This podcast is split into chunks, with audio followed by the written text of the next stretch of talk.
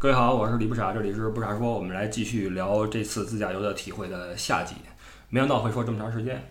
呃，上期还说了一个事儿，就是为什么我对九寨沟旅游这个整整个这个业态啊，我觉得有一点儿的这个想法，就是呃还是那句话，就是投入和产出比的问题。你去九寨沟旅游，你一定要去开很长时间的车，而且。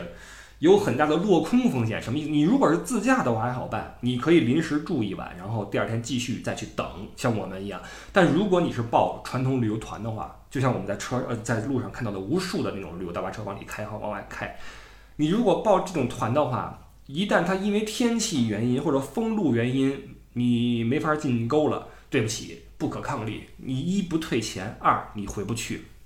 全车人，比如说第一天九寨，第二天黄龙。那你第一天九寨没进去，第二天黄龙你就只只好奔黄龙吧，你总不能顺延呀，你酒店也定了，行程也定了，你只好说忍灾啊，你知道吧？所以去九寨沟的旅游，呃，是一个这个这个落空的这个可能性很大的一种一种旅游啊。但是没办法，以现在的交通情况，呃，还是得这么开走这个国道。但是已经在修高速公路了，我看到了哈，在修高速公路，这是挺厉害的一件事儿。嗯，包括这个，如果以后有火车就更好了。咱们早晚也会有一天把九寨沟的旅游开发的非常的完善，这确实是一个纯时间问题。等到那个时候，如果各位去九寨沟旅游的话，我相信体验会更好一些吧，就更轻松，呃，更自如，然后风险和这个这个这个呃落空的几率都会小很多啊。这是九寨沟的旅游啊，我们就就就就就过去了。接着说，从九寨沟出来之后，第二天安排的是黄龙。然后，因为我在九寨沟的体验景点，我就觉得就就就那样吧，啊，就那样。所以很多人去了黄龙，然后我开车我去另外一个地方。因为我们从九寨沟出来又住回了川主寺嘛，所以他们去黄龙的时候，我就自己开车二十分钟去旁边的松潘，松潘这个县城，一个松潘古城。哎，这个地方特别有意思，我觉得这是我全程玩的最开心的一个地方，因为这个城非常好的保留了当时的这种样貌和生态环境。就大家现在很多人一听古城，第一反应就是这旅游小镇啊，就会很多人说这个地方不值得一去，说全国的古镇都差不多啊，不值得一去。其实这个事儿啊，这个嗯是另外一个新的话题，我们可以一起来聊一聊，就是商业化这个事儿。咱们以前的节目里也说过，现在我们的旅游啊，很多地方你去武汉美食街，跟你去什么。苏州美食街都差不多，吃的都是什么臭豆腐、烤鱿鱼、羊肉串儿、什么土豆片儿、酸奶，全都是一样的。这是呃非常被我们诟病的一点。同时，这个也影响了我们对很多古城古镇的一些信心，总觉得去之后无非还是这些玩意儿。然后去了松潘之后，我觉得哎。不一样，因为在第一天往九寨沟开的时候，路过松潘的时候，我就对那个雕像就就就留意了一下，是那个文成公主跟松赞干布，这雕像是很糙啊。我们咱们这个雕塑水平是在提高啊，但是那个古城墙，嗯，让我觉得哎，这个城应该有规模，挺好玩，所以我就一直惦记这事儿啊。终于有机会，黄龙我不去了，我去松潘，去了之后觉得太好玩了，因为。嗯，这个这个，很多人都觉得这个古城啊，都是一些旅游开发出来的给游客的一个地方，但是松潘还真不是。为什么呢？因为在里边我几乎没看到任何团队的游客，没有。为什么呢？因为从成都到九寨沟，这个你只要报团，那肯定是一天杀过去，因为现在都是低价团。都在拼低价，低价的这个原因是什么？尽可能压缩你的时间，所以让司机一天从成都开去九寨沟。你想想，你坐大巴车，你你累不累？包括司机太辛苦了。我觉得跑九寨这条线的司机太辛苦了，导游也是。我呼吁一句，国内的这些旅行社，你们为什么一定要要求你们的导游站起来给给给给客人讲解？为什么在九寨沟那条山路里面，那个国道里面，曲了拐弯如此的危险？为什么你们要导游站起来面向？呃，游客去讲解，万一来个急刹车，导游直接滚到后面去，直接滚去那个那个车窗。这个这个服务业虽然说我们是是是是呃花钱的是上帝是爷，但是你要考虑到你自己的员工的这个人身安全吧。我们在安全的基础上，我们去给人服务不好吗？为什么你要让导游站着十几小时，然后给客人去讲那些？乱七八糟的玩意儿，然后你还把这个价格要的这么低，让导游不得不去推销那些玩意儿，然后去。就很难受啊！你报个这种团，客人也难受，司机也难受，导游也难受，十几个小时站过去，哎呦我天哪，干嘛呢？你们说哪儿了？这就是为什么大巴车不进松潘，因为来不及。到松潘如果带你进城转一小时，那当天到不了九寨沟了，那多住一晚，OK，成本上去了，没人报你个这个线路了，这是呃传统旅游业的一个很很尴尬的一点，就是你只要比别人多花一天，多多多花点钱，立刻就没人去考虑你的团了。尽管你可能玩的更舒适，玩的更深度，然后怎么怎么样，没人管你这事儿啊，你贵呀。人家为什么三百九十九，你你你怎么四百二十九啊？你怎么贵三十块钱啊？我我我不干啊！我所以这个松潘这个城就很尴尬，就完全没有游客进去，都是那些自驾的零星进去几个人。所以在松潘古城里面，我能看到旅游的规划，就是它确实是做的很好，很干净，然后大广场，包括一些呃那个那个那个餐厅啊什么挺好。很多人一看说，呃，欧式什么咖啡屋，就觉得很很很违和。大家现在对这个商业化这个词儿啊，有点那个谈之色变，就觉得一个地方只要商业化了就不纯真了。我觉得，如果你希望一个人也好，一个事儿也好，一个村子也好，你希望它好，请你一定要支持它的商业化，因为商业化是唯一能够评价它的发展程度的标杆儿。你说是不是这么回事儿？你比如说一个节目，一档的节目，它做的好不好，很大程度上是它的商业化程度可以反映的，因为这是它的影响力的一个标尺。高晓松的节目也好，这些节目也好，都是广告，包括你们看那些综艺节目都是广告。但是这是他们把节目做好，包括这个这个这个自己能力的一个体现。所以你希望一个人好，希望一个事儿变得健康和正常，希望一个地方发展越来越好，你一定要支持它的商业化。我特别的反对，就是我们排斥商业化这个事儿，因为你自己上班挣着钱，你出去玩，然后你却反对你去到的地方的商业化，你这有点流氓。你想是不是？这就好比很多人听一个人，就比如听一个听一个乐队，听一个乐手，听他唱那些不为人知的歌谣，听了几年，突然一夜之间火了，啊，我不喜欢他了。他商业化了，我不喜欢他了，大家都知道他了。然后他他他他他不纯真了，他再也写不出那什么什么歌谣了。你这有点流氓，等于你你合着你就不让人挣钱，你自己这个这个挣着工资，然后出去旅游，你打着赏，然后你我我我今儿你给我我点歌，然后人家给你唱，哪天人火了你不干了，他不纯洁了，不纯真了，不地下了。一个地方景点也好，一个一个作品也好。它发光的回报就是应该有商业回报，就是应该是商业化。就我们反对的应该是同质商业化，你说对不对？我们反对的是武汉跟苏州跟北京的商业街一模一样，这是我们反对的玩意儿。但是商业化是应该鼓励的，所以在松潘县城里面，我能看到他曾经为商业化努力过，他有这个，比如说咖啡厅。有一些现代化的东西，但是呢，因为这个大巴车也从来不进来，所以商业化它失败了啊，失败了。所以能看到的是一个非常呃本地的一种生活方式，就是我我在这个古城里面，我几乎看不到几个外来的人，能看出来的，开车去那边的人能看出来，我看到的都是本地的，要么是藏族，要么是羌族，要么是本地生活的人，穿的衣服什么，包括那个集市什么的啊，你去看。特别的 local，他们那街上卖那个酸奶什么牦牛酸奶啊，特别好喝，一碗只有五块钱。你认为这是商业化的结果吗？一个商业化的古镇能卖你五块钱一碗酸奶吗？不可能，不可能。非常的古朴，非常的本地化，而且绝对没有说做游客生意的感觉。城里边还有很多澡堂子，什么洗浴洗浴池，注意不是不不是那个什么洗浴啊，不是那会所，是那种你往里看就是那种一一个格子一个格子的那种洗浴间。也就是说，这本地人可能很多人家洗澡不方便，会去那儿去。澡堂子去洗澡，包括理发店什么的，都是本地人去的地方。就一个，你不可能在一个商业化、同质商业化的呃所谓的商业街上看到理发店，不可能。谁去理发呢？游客谁理发呢？都是本地人去的地方。所以松潘古城是一个非常有当地人生活气息的一个古城，而且很大。这地方我一查，历史挺久的了，从唐朝就有了啊，明朝这地方就已经设县了，就已经有这个关关卡了。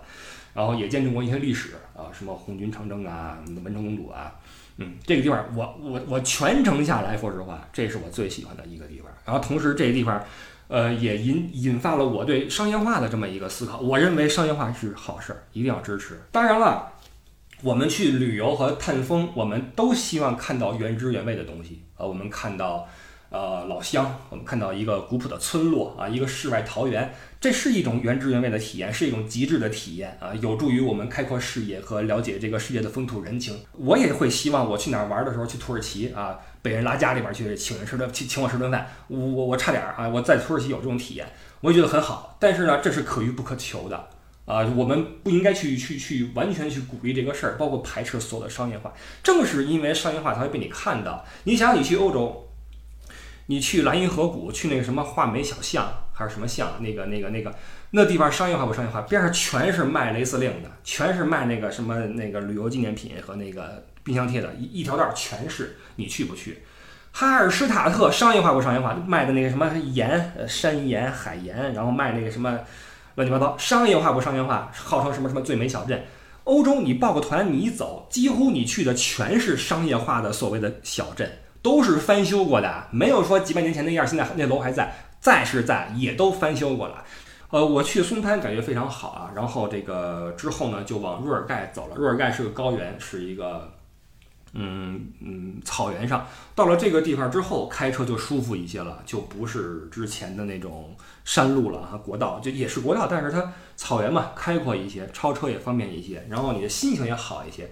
就到了草原啊，我有这么一种感觉，就是为什么我们说草原的人朴实、呃简单、直接，包括我们看这个草原上的这个民族啊，他们的舞蹈啊、呃歌啊，都比较的直给，比较的豪放啊，为什么？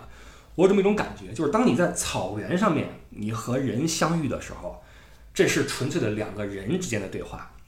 你背什么样的包，戴什么样的表，开什么样的车，在这个草原上不值一提。在草原上，在天地之间，我们都是人。不论你呃身价几何，不论你来自何方，只要你以诚相待，我们就可以成为朋友。因为这个地方它不是我们人。搭出来的一个钢铁都市，没有那么多，呃，我们自己划分的给人去评判的标准。我们从你穿的什么鞋去看你是干什么的，我们看你的发型，我们看你的这个着装，我们看你从哪个楼出来，住哪个小区。我们有很多对人的评判的标准。但到了草原上，在辽阔的天地间，除了羊和牛粪之外，你没有其他的玩意儿了。你爱开什么车开什么车，没油之后就是废铁。对吗？我们只要以诚相待，我们就是朋友。在若尔盖的县城找个酒店住下，看看夕阳，感觉也不错。边上有个景点叫九曲黄河第一湾，我就没去啊，想必是看黄河的一个拐弯吧，我猜测啊，呃，就就没有去。然后之后呢，就往回开了，开的就是那个二四八和三幺七国道，开到了一个羌寨，叫陶坪羌寨，就是羌族人的一个一个寨子，一个住所啊。羌族人的建筑很有特点，都是那个小碉堡。石头垒起来的小碉堡，呃，就就很有特色啊。对对，补充一点啊，就是之前之前我在往陶坪羌寨开的时候，路过了一个叫瓦切塔林的这么一个地方，好像是啊，都是藏族的他们那个塔，挂着好多经幡，很有意思。然后门票是二十块钱一个人，我就进去了。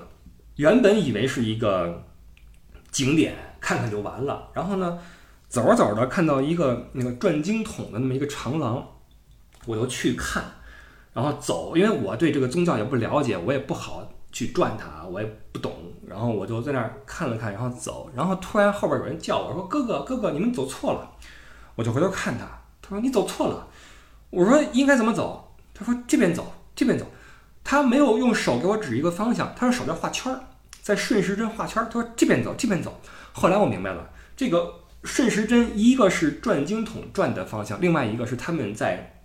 这个里面去转经的顺序是顺时针一个顺序，所以他说这边走这边走，给我画圈儿，然后我就很好奇，我就一个人就跟过去了。是四个藏族的小孩子，特别的童真，哎呦喂，就是跟他们的那种在一起的感觉太好了。我们之间几乎没有对话，我只是跟过去，然后他们看我走过来了，就很开心，叫四个人就嘿，又不好意思又开心的笑着，然后就等着我。等我去了之后，他们就钻进一个房间。我去之后，发现里边有一个巨高无比的转经筒，巨大无比，一人多高，两人高。然后底下是一圈那个那个木椅子啊，然后有一个那个把手能够转那个桶。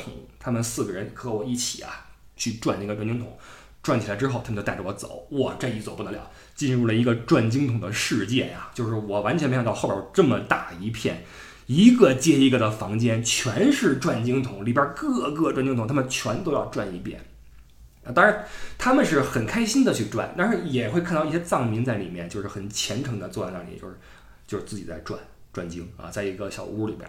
就是这一趟走下来，我对西藏就藏族人对他们的这种宗教的这种虔诚的归属感啊，感到很震惊。之前我没有想到过这么看到过一些这样的东西啊，电影也好，书也好，觉得比较玄乎啊。就因为这事儿你亲身经历之前，你没有这么强的体会。当我看到他们去虔诚的去转经的时候，我我比较受震撼。然后这四个小朋友太可爱了，就是你会发现他们的那个笑声是真的是纯真的笑声，真的是儿童该有的样子，太可爱了。他们就带着我一路转一路走一路转。后来他们就有一小孩问我说：“哥哥，你叫什么名字？”我就告诉他我是叫什么什么。啊他说：“哦，他说哥哥你你几岁了？”我说：“我四十岁。”他们说啊，就看着我，可能可能在在藏族里边四十岁可能不是我这个样子。然后我说那你们几岁了？他们说我我十一岁，我十岁，吓我一跳，因为他们看起来特别特别的矮，特别的矮，特别的小。我没想到已经十一岁了啊，可能营养不太好。然后他们就说那哥哥你是藏族人还是汉族人？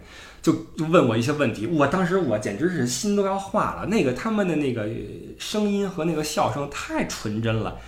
特别的治愈，我跟你说啊，我我很少这么肉麻的去形容什么事儿，他们的那种那种展现特别的治愈，让我觉得特别特别的好。然后，当时我有一瞬间有一个想法，就是哎呀，我这身上没带点什么，是小礼物啊，什么糖啊什么。但是转瞬一想，我觉得我这个想法不太好，就是人家有人家的生活，他们并不是为了得到什么礼物才带我玩。他们只是纯正的孩童的一个体现，看到一个异族的一个哥哥不是叔叔啊大爷来一起来，呃并肩走过一段路而已。我为什么要用这种心理去看待他们？还是那句话，各自有各自的生活。你怎么知道人家是什么生活？马云看我穷不穷？马化腾看我是不是屌丝？他们给给我给我一辆车了没有？也不会，对吧？所以大家有自己的人生，就去面对就好了。而且，你想象一下，如果我们每一个。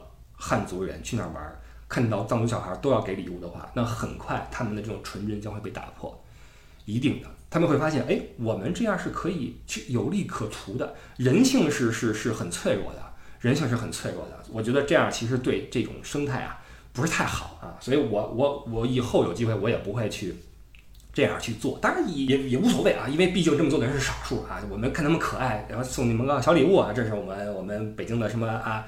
这那的哈，这可是完全可以的，但是多了的话就会有点问题啊，会有点问题。我猜测啊，这是我猜测的。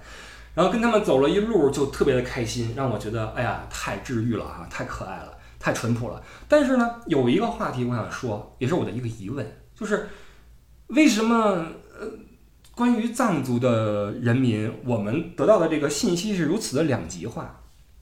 一方面我们说他们虔诚，他们。善良，他们纯真，他们视金钱如粪土。另一方面，我们又说要小心藏族的人啊，他们这个，比如说你撞死他们一头牛就讹你，然后你开着开着车扔只狗出来，说你把我狗撞死了要讹你。为什么我听到的故事是如此的，和我见到的是如此的反差之大啊？这包括我咱们的群里面也有人说说这个哪儿的藏族人不可信，所以这个怎么说呢？我觉得还是不能够以。大的一个地域去聊人啊，这个地域歧视这个事儿其实是很笼统的一个事儿。